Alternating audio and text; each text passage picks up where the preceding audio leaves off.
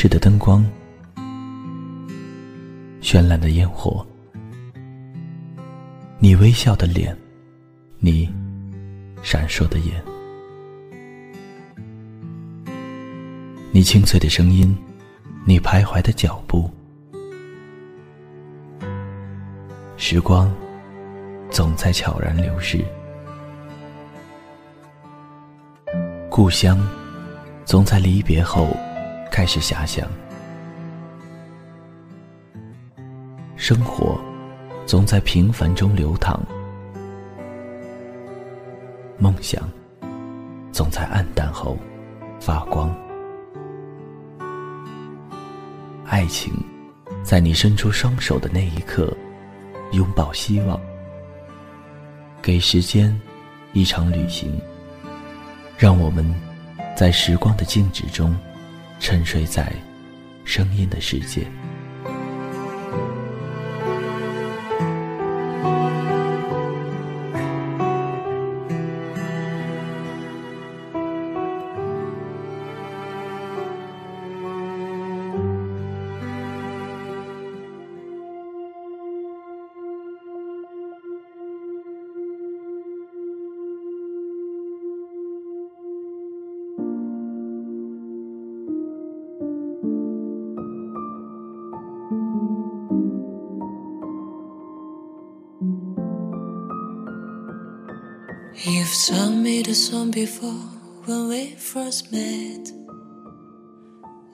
嗨，大家好，这里是给时间一场旅行，我是青藤顺。今年的父亲节恰好也是儿子的生日，看到两位爸爸和两位妈妈，然后又看了看妻子、儿子，还有自己，突然发现时间真的是在一点一点的流逝。很多的时候，我们会有很多对亲人的打算，比如好好努力，让家人过上更好的生活；比如以后一定要好好孝顺爸妈。现在觉得，许诺再多，想法再好，不如从当下就开始，珍惜你爱的人，好好照顾他们，好好和他们在一起，就是眼前最好的幸福。今天要给大家分享的文章是《冬至如年》。人老了，对生命和死亡的看法会变。七十岁后，祖母突然热衷于谈论死亡。之前有二十年，他对此毫不关心，每过一天都当成是赚来的。一年到头，活得兴兴冲冲，里里外外的忙，不愿意闲下来。这二十年的旷达，源于一场差点送命的病患。五十岁时，医生在我祖母肺部发现了可疑的阴影，反复查验，尽管好几家医院都说不清楚这阴影究竟是什么东西，但结论惊人的相似。当时正值寒冬，马上到春节，医生们说：“回家准备后事吧，过不了这个年。”那时候，中国还处在阴哑灰暗的二十世纪七十年代。医生的话跟老人家的语录一样权威。一家人抱头痛哭之后，把家里所有的钱都拿出来，又借上一部分，决定再跑一家医院。去的是大城市里的一家军队医院，在遥远的海边上，其实也不远。一百里路，但对于一个一辈子生活在方圆十里内的乡村女人来说，那基本上等于天的尽头。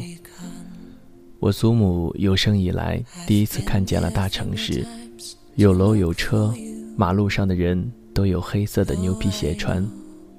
她觉得来到了天堂里，死也值了。她做好了准备，可是，在经过反复的检查之后。医生告诉我们家人，没查出明确的毛病，但应该不至于死。回家好好活，活到哪算哪。等于从鬼门关走一遭又回来。祖母满心再生的放松和欣喜，决定遵照最后一个医生的嘱咐，活到哪算哪，就活到了七十岁。七十岁的时候，身体依然很好。好的仿佛死亡的威胁从没降临过。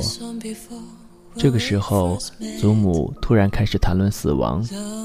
那时候我念中学和大学，每年只在节假日才回家。一回来，祖母就跟我说，在我不在家的这些天，谁谁谁死了，谁谁谁又死了，白纸黑字，好像他心里有本录鬼簿。祖母不识字，也不会抽象和逻辑地谈论死亡。他只说一些神神叨叨的感觉。有一阵风吹过，他就说有人死了。一块黑云挡住太阳，他就说谁要生病了。满天的星星里有一颗突然划过夜空，他就说某某得准备后事了。有一年暑假我在家，祖母坐在藤椅上，觉得浑身发冷。她跟我说。这一回得多走几个人了。的确，年纪大一点的老人经常会约好了一起死。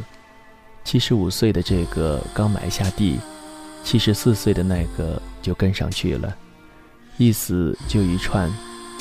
过去我不曾在意过，到祖母七十多岁开始不厌其烦地谈论死亡时，我才发现，在乡村，死亡。真的像一场瘟疫，开了一个头，总会一个接上一个。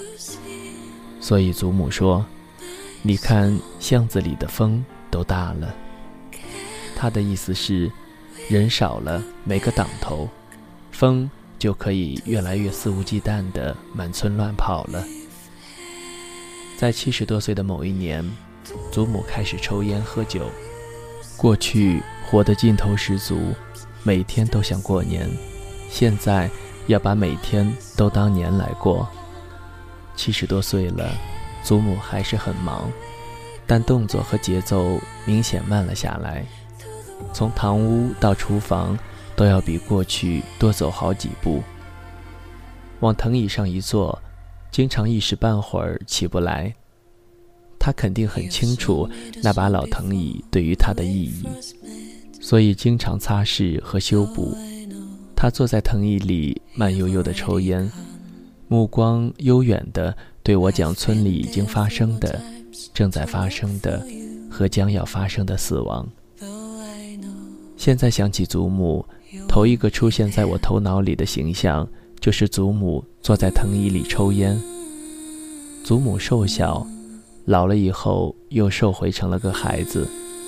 藤椅对她已经显得相当空旷了。他把一只胳膊搭在椅子上，一只手夹着烟。如果假牙从嘴里拿出来，吸烟时整个脸都缩在了皱纹里。除了冬天，另外三个季节，藤椅上都会挂着一把苍蝇拍。抽两口烟，他就挥一下苍蝇拍，有时候能打死很多苍蝇和蚊子。有时候，什么都打不到。这个造型又保持了二十年，也就是说，从祖母热衷于谈论死亡开始，时光飞逝中，无数人死掉了。祖母在连绵的死亡叙述中，又活了二十年。临近九十的这几年，祖母每天都会有一阵子犯糊涂。除了我，所有半个月内没见到的人，她都可能认不出来。即使是我，她最疼爱的唯一的孙子，有一次在电话里也没能辨别出我的声音。我在北京，隔着千山万水跟他说了很多嘘寒问暖的话，然后他放下电话，跟我姑妈说：“刚才有个男的打来电话，让我多喝水。”多吃点东西，谁呀？还有一个重大变化，祖母不再谈论死亡，烟还继续抽，酒也照样喝。一天里有越来越多的时间坐在藤椅里，偶尔挥动苍蝇拍，话也越来越少。死亡重新变成一件无足轻重的事，因为间歇性的糊涂。我们经常把他的沉默也当成病症之一。看他安详地坐在藤椅里，不忍去打扰。只有等祖母想要说话了，我们才陪他聊一聊。祖母开始谈论各种节日和节气，往欢欣鼓舞上谈。这个我能跟他老人家谈得来。土节、洋节，各种稀奇古怪的节日，我基本上都知道一点。传统的二十四节气也能扯上几句。我还不识字的时候，二十四节气歌和一些农谚就会背了。这大概是大多数乡村知识分子家庭里的孩子都要经历的最早的知识启蒙。不过启蒙完了也就完了，跟土地渐行渐远，与乡村为数不多的联系之一，也仅是靠着那点童子功，能把二十四节气有口无心的顺溜地背下来。祖母在谈论这些节气时。像回到了二十年前，而一旦回忆起在这些节气中的个人时，祖母思路之清晰，简直就是回到了四十年前。某年某节，某件事发生了；某年某节，某个人如何了。他用他为数不多的清醒时光，回忆了九十年里的各种节日和节气。那个时候，祖母说。我就想活到过年。我明白，医生当时断言，他过不了年。都过去的事儿了，奶奶。现在不想了，过了年也就那样。祖母的口气里有一个胜利者在，但他对春节还是相当看重，实际上是最看重。在他的时间节点里，一生中最大的事情。不少都发生在这个天寒地冻的日子里，因为过年的时候，一家人总要团聚在一起，一夜连两岁，是终点，也是起点。但祖母去世在冬至那天，她完全是掐着点儿要在那天离开人世。这当然是我们事后的推断和发现，是我们迷信吗？祖母能决定自己的死亡，我们一直在怀疑，但不得不承认，从祖母决定不再进食开始，她的确就一直在板着指头数。冬至前的半个月，祖母从藤椅上下来，经过走廊前的台阶时摔倒了，摔裂了右脚踝骨。就算对一位九十岁的老人来说，这也不算多大的伤，对祖母来说，更算不了什么。在之前的五年里，因为股骨头坏死，祖母相继动过两场大手术。第一次植入了人造的左股骨，第二次植入了人造的右股骨，换了两根股骨头，祖母依然能够拄着拐杖到处走。踝骨骨裂无需大惊小怪。不过伤筋动骨一百天，需要耐心。照例治疗、上药、石膏、夹板、休养。祖母枯瘦，医生建议打点滴给祖母消炎和补充能量，以利于恢复。这个建议很好。祖母在医院里静脉注射了几天药水，出院后回到家，某个早上突然决定不再进食。祖母自己的决定。祖母多年来一直是过于有主张的人，说一不二。开始还愿意喝点粥，两天后一粒米粒都不进，只喝稀汤。然后稀汤和牛奶也不喝，只喝白开水。很快连白开水也不愿意大口喝，只能过一会儿喂一汤勺润润喉舌。十二月。天已经很冷，祖母躺在床上，你把她两只胳膊放进被子里，她就拿出来，双手交叉，闭着眼，缓慢地搬动手指头，不说话，只是一遍遍数手指头。给她挂盐水打点滴，更不答应，连着针头一起拔了扔掉，不吃，不治，闭着眼数手指头，数得越来越慢，直到某一天手指头不再数了，很长时间才能艰难地睁一次眼。祖母不再说话，除了嗓子里偶尔经过的痰音，再也没有说过一句话。一大早。我还躺在北京的床上，母亲打来电话，说祖母可能不行了，抬头纹都放平了。乡村里的死亡有一套自己的伦理和秩序，抬头纹摊平了，意味着是眼瞅着的事。我赶紧往机场跑，回到家，祖母躺在床上，睁了半只眼看了看我，接着又把眼睛闭上。我不知道这一次他老人家是否认出他的孙子来。祖母没有吭声，再也没有吭过一声。接下来是残忍却又无可奈何的漫长的守候过程。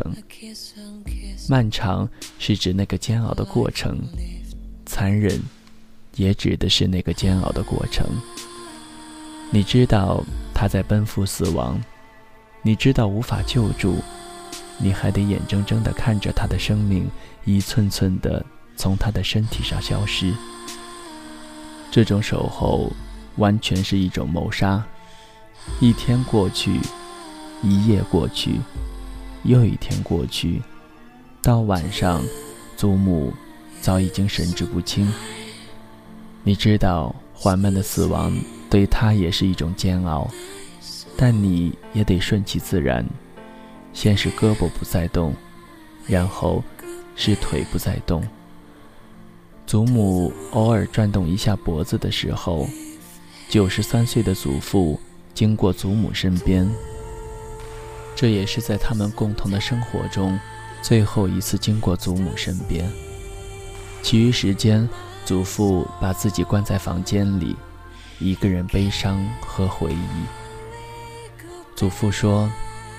他要等到十二点，十二点就是半夜，零点是新一天的开始。被祖父说中了，十二点附近，祖母突然挺了一下身体，不动了。再没有比那夜更漫长的夜晚，的确没有比那夜更长的夜晚。那天是冬至，那一天。太阳光直射南回归线，北半球全年白天最短，黑夜最长。那一天，在北方，是数九寒天的第一天。明天，会比今天更冷。我们的哭声响起，祖父在房间里说：“这日子他选得好。”是不是祖父都知道？他们在一起生活了七十年，祖父说，这一天要吃饺子，要给祖先烧纸上坟，这一天要当成年来过。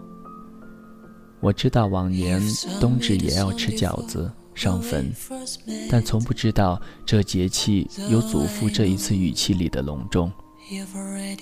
安葬了祖母，我查阅相关资料，这一天阴极之至。阳气始生。古时，它是计算二十四节气的起点，也是岁之计算的起气点。这一天如此重要，仅次于新年，所以又称亚年。民间常说：“冬至如大年，大冬如大年。”祖母过了年，也到了冬，圆满了。愿他在天之灵安息。On the other day we left goodbye unsaid. A kiss unkissed, a life unlived.